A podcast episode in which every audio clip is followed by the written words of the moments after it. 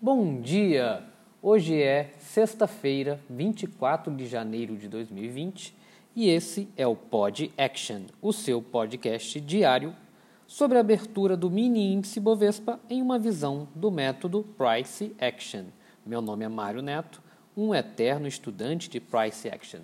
Vamos lá? Começando avaliando o gráfico diário do WIN G de gato 20.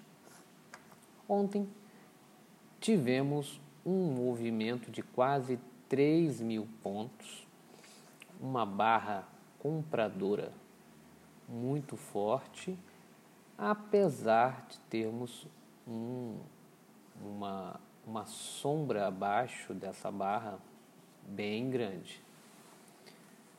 E demonstrando que ele, ele subiu com muita força, tem muito pouca sombra acima, representando é, urgência, porém essa barra essa sombra abaixo ela, ela mostra algum, ela complica um pouco.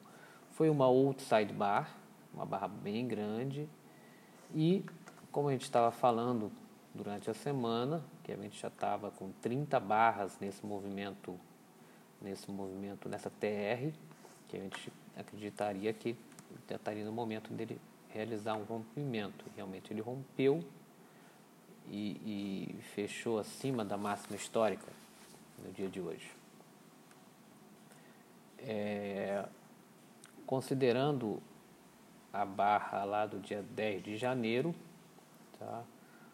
foram é, mínimas menores, apesar de ter vários, várias correções, porém a gente está num movimento de alta aqui mesmo, com essa sombra muito forte, dá para a gente traçar uma, uma linha de tendência de alta desde o dia 10 de janeiro é, mesmo se considerar todo o contexto, e foi o que eu estava considerando, estava dentro de uma TR. No gráfico de 60 minutos, a gente vê que ele fez um movimento um movimento para baixo, tocou aqui embaixo e fez um, um tight channel muito forte foram seis barras nos 60 minutos, só barras compradoras. É, só essa barra do meio aqui, que eu vou falar um pouco mais pra frente, que teve muita sombra, mas todas as outras barras foram barras muito fortes, barras de convicção. É, a gente observa aqui que esse preço dos que a gente já estava monitorando, que foi a máxima do dia de anteontem, da quarta-feira, no 118,665, foi um preço que quando o movimento de ontem, na parte da tarde, tá, no final do almoço, ele chegou nesse preço, ele teve uma correção, chegou a recuar uns 300 pontos, para depois ele continuar a subida. Então, esse swing é, teria que ser monitorado aqui nessa subida. Muita gente apostou que ele ia bater aqui e ia descer Tá? E aí acabou ele fazendo só uma correção e continuou subindo. No 30 minutos, a gente ainda vê somente barras compradoras, ainda é um tight de channel muito forte, desde meio, do, do meio-dia até as 16 horas do dia de ontem. É, eu não vou falar em gap de alta aqui, vou deixar para falando de 5 minutos, mas só um movimento de alta tão forte, deixando um, um, um gap tão forte, pode ser que o, o preço volte aqui para corrigir, para fechar esses gaps. Tá, mas no, eu, gostaria, eu preferiria ver que no 15 minutos, no 15 minutos sim, eu vejo eu vejo aqui que as correções que houveram aqui no, às 13 horas, às 14 e 15, tá? essa sombra, esse corpo de baixo, esse doji das 14h45, uma sombra muito forte para cima. É,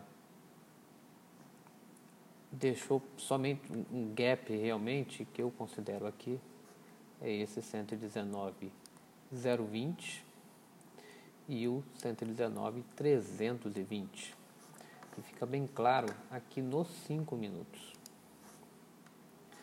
Então, nos 5 minutos, fica bem claro aqui. A gente pode col colocar a máxima aqui da barra das 14,50 e podemos considerar aqui esse recuo das 15,30. Então aqui eu, eu colocaria dois magnetos fortes, 119,020 119,320, são 300 pontos. E caso o preço venha fazer uma correção antes de continuar esse movimento de alta, eu acredito que ele pode fechar esse gap. Tá? Mas lembrando que a gente então, está saindo do movimento lateral, de uma TR, acredito que para um outro ciclo, tá? talvez um broad channel de alta aqui, não tão não tão urgente quanto o movimento de, de ontem, mas pode ser que ele ainda venha fazer uma correção aqui e eu consideraria esses dois, esses dois pontos. Uma outra, uma outra, uma outra informação é, se a gente acompanhar aqui desde o dia 17 do 12 ou do dia 10 do 1, a gente tem uma uma linha de tendência de alta bem clara. Tá? Se a gente traçar uma linha do dia 17 do 12 até o dia 23 do 1, ele vai tocar nos swings anteriores do dia 10 do 1 e do dia 16 do 1.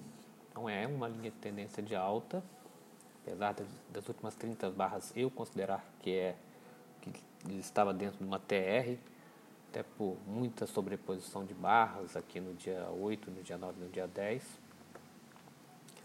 Mas é, claramente é um movimento de alta, talvez um broad channel de alta que a gente poderia considerar. Mas eu acredito que ele é, monitoraria essa, essa barra de tendência de alta. Caso ele venha fazer uma correção, ele pode tocar nisso aqui, ou realmente se ele se distanciar muito dessa linha de tendência de alta, realmente ele está fazendo um, um, movimento de alta mais forte, não um broad channel ou um, um movimento mais lateral.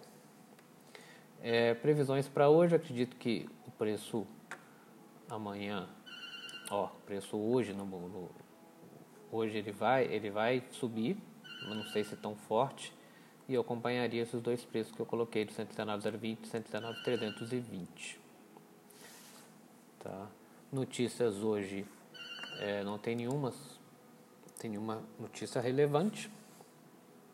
E é isso, pessoal. Bons trades para todos e até segunda-feira com mais um Pod Action.